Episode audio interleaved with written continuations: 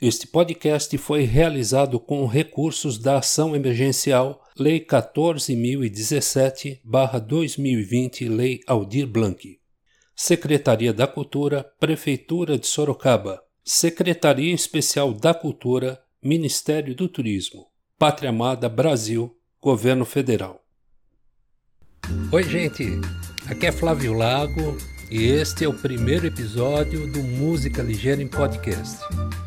Aqui eu conto as histórias por trás das canções.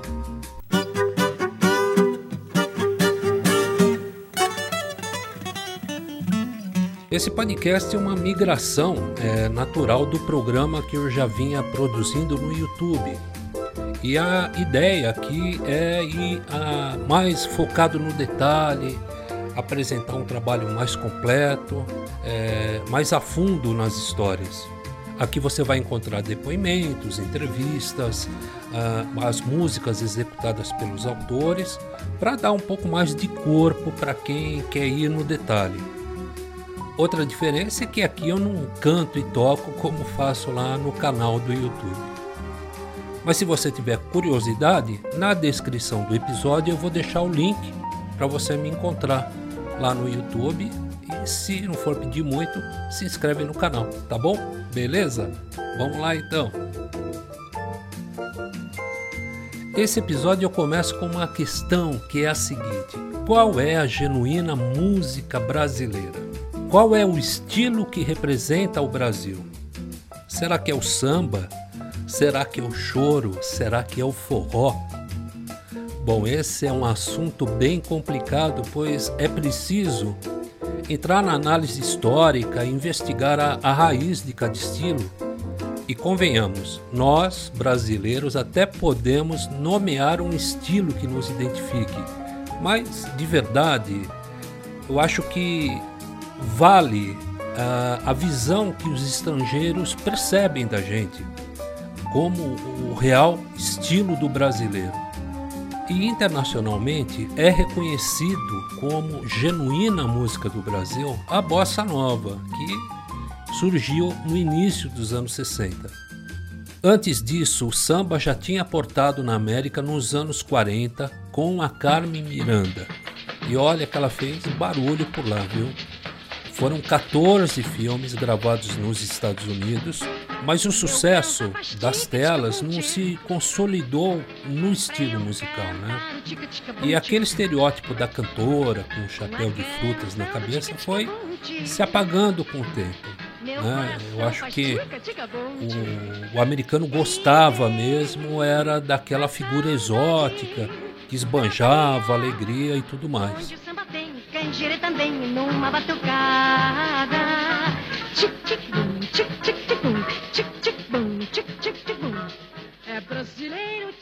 Nesse episódio eu vou contar a história da canção brasileira mais executada e conhecida no mundo, que é A Garota de Ipanema. A Garota de Ipanema foi composta por Tom Jobim e Vinícius de Moraes em 1962. A música tem uma história para lá de curiosa. Originalmente, Tom compôs para participar de uma comédia teatral que Vinícius estava escrevendo chamada Blimp, onde um extraterrestre chegava, chegava no Rio de Janeiro e se apaixonava por uma carioca. E para essa peça, Tom tinha escrito três temas: o Samba do Avião, Só Danço Samba e Garota de Ipanema, que eram temas instrumentais, não tinham nem esses títulos. A peça acabou não acontecendo e as músicas ficaram ali, sem serventia. Agora eu vou cortar essa parte do cenário e vamos partir para a inspiração. O Bar Veloso era um dos pontos de encontro de Vinícius e Tom Jobim para aquele whiskinho, bate-papo, né? jogar conversa fora. E ficava na esquina das ruas Montenegro com a Prudente de Moraes, lá no bairro de Ipanema. E por ali era caminho de Heloísa Eneida, estudante de 17 anos, que caminhava sempre para ir à praia. Vinícius conta que sua beleza era sublime e que eles ficavam acompanhando o seu balançado até onde até onde a vista podia alcançar. Bom, pelo menos essa é a versão poética da história, né? Vinícius então escreve um esboço da letra e manda para o Tom. Mas Tom não gostou muito, né? De verdade, até o próprio Vinícius não curtiu muito essa primeira versão. A primeira letra, esse esboço, dizia o seguinte: Vinha cansado de tudo, de tantos caminhos, tão sem poesia, tão sem passarinhos, com medo da vida, com medo do amor. Quando, na tarde vazia, tão linda no espaço, eu vi a menina que vinha num passo, cheia de balanço, a caminho do mar.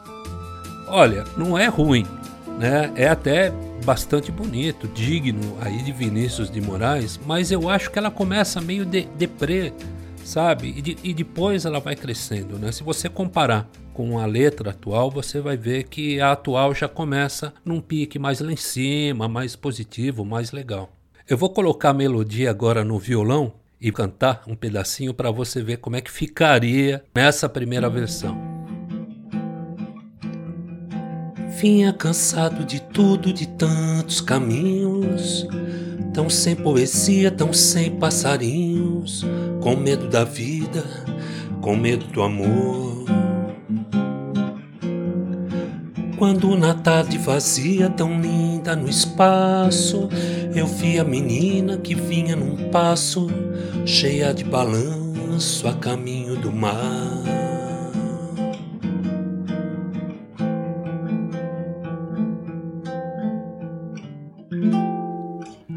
É isso aí, será que seria melhor? Enfim, olha o, a história é que a letra definitiva veio pouco tempo depois, e o curioso é que após descrever essa nova versão, Vinícius erra e envia por engano para Carlinhos Lira, pois ele também estava trabalhando numa canção com o parceirinho. E o Carlinhos conta que ficou tentando encaixar aqueles versos na música que ele tinha feito e nada dava certo. Mas logo o engano foi desfeito e a letra seguiu para Tom Jobim. A canção veio a público em 2 de agosto de 1962 no show Um Encontro, dirigido por Aloysio de Azevedo, lá na boate Albon Gourmet em Copacabana. E a canção foi apresentada por uma turma de peso seus compositores, acompanhados de João Gilberto e os cariocas. Nesta apresentação, eles fazem uma introdução versada em comemoração a esse encontro dessa galera bacana da bossa nova. Eu vou colocar para vocês ouvirem.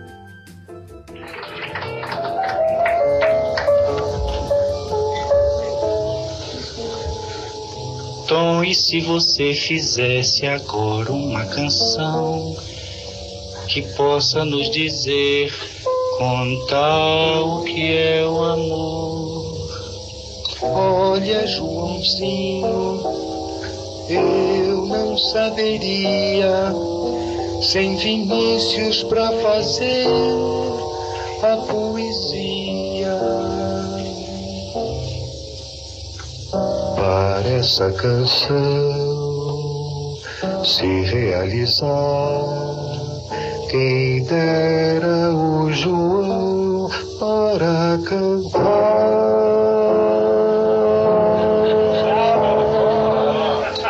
Ah, mas quem sou eu? Eu sou mais vocês. Melhor se nós cantássemos os três.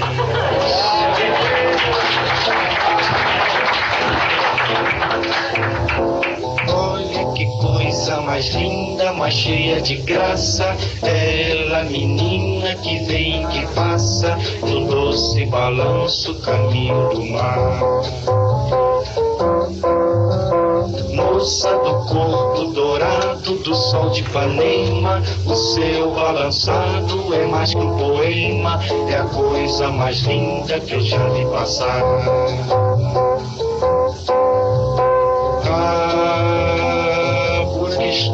Sozinho. Ah, porque tudo é tão triste. Ah, existe. A beleza que não é só minha, que também passa sozinha.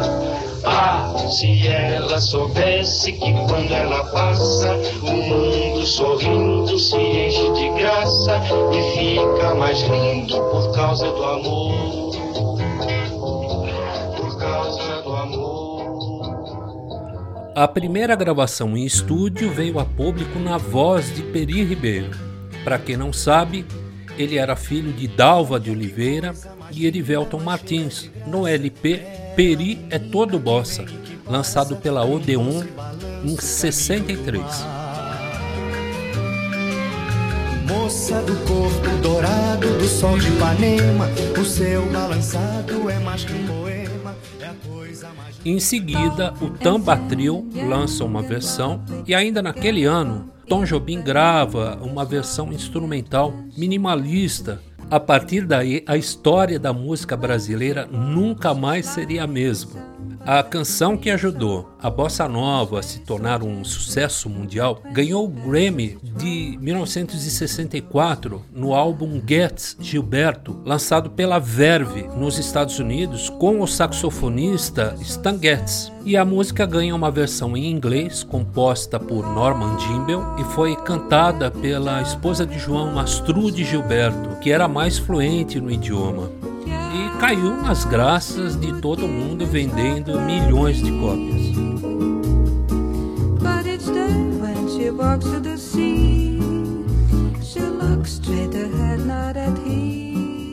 Enquanto isso, no Rio de Janeiro, várias moças se apresentavam como garota de Ipanema. E Elô Pinheiro só veio a saber que foi a inspiradora da canção três anos mais tarde, quando Vinícius revela para a revista Manchete. A revista Manchete era a, a revista de mais categoria na época. O Vinícius revela quem era a verdadeira musa. E Elô conta que seu noivo ficou mordido de ciúmes. E isso apressou até o casamento deles, que foi marcado para o ano seguinte, em 1966. E olha, esse casamento eu acho que dura até hoje. Mas foi em 1967 que a música ganhou o mundo de vez. Isso porque Frank Sinatra ligou pessoalmente para Tom Jobim e o mais incrível, no telefone do Bar Veloso e convidou Tom para gravar Garota de Ipanema e fazer um álbum de bossa nova. Conta a lenda que Frank Sinatra pediu ajuda da telefonista brasileira para encontrar Tom. E quando ela não conseguiu encontrá-lo em casa, pensou: só pode estar no Veloso. Tall and tan and young and lovely, the girl from Ipanema goes walking, and when she passes, each one she passes goes ah. A voz de Frank Sinatra fez com que a música chegasse ao resto do mundo. A canção continua em alta. Fez parte das séries Big Bang Theory, Mad Men, Os Simpsons e de campanhas publicitárias da Nike e Calvin Klein. Foi regravada por muita gente como Nat King Cole, Madonna, Amy Winehouse, Steve Wonder, Sepultura, Maroon 5 e muitos outros em mais de 240 regravações no Brasil e exterior. É a canção brasileira mais conhecida e, se não bastasse, foi a música mais executada mundialmente no período pré-internet, segundo aí um levantamento do grupo Universal, só perdendo para Yesterday. E quando perguntaram para Tom se ele estava surpreso em segundo lugar apenas atrás dos Beatles, ele disse: É, mas eles são em quatro. graça, bela menina que vem que passa num doce balanço caminho do mar. Do corpo Nesse episódio, eu saio um pouco da minha posição de contador de história para um vislumbre de protagonismo. Isso porque em 1988 eu me apresentava no piano bar da Boate Guilfes em São Paulo. Numa noite, Elô Pinheiro aterriza ali com seu marido e amigos e tive a oportunidade de homenageá-la com a sua canção. Ela agradeceu, foi super simpática, Mas para quem já tinha sido cantada por Tom, Vinícius, João Gilberto e Frank Sinatra, a minha apresentação com certeza não foi a mais especial da vida dela. Muita coisa se modificou ao longo do tempo. Vinícius, Tom e Frank já se foram. Elo Pinheiro deixou de ser uma menina linda e se tornou uma vovó cheia de graça. O Bar Veloso se chama agora Garota de Ipanema. Tá lá ainda no mesmo lugar. E a Rua Montenegro, com justiça, passou a se chamar Rua Vinícius de Moraes. Para Tom, deram um aeroporto. Mas o que não mudou foi a força dessa canção que enche o mundo de graça e o deixa mais lindo por causa do amor. Ela se chamava Lembra, Tonzinho, Luiz Eneida, né? Sabe que eu tive com ela em São Paulo, agora tá linda ainda. Linda. ainda. Naquela época, lembra quando ela passava pelo Veloso e a gente fazia pequenos cumprimentos muito lindos para ela, né? Vestida, vestida normalista, lembra? Escola normal. E ela olhava e sorria pra gente, né, querido? E tudo por causa do amor, né? causa do amor, por causa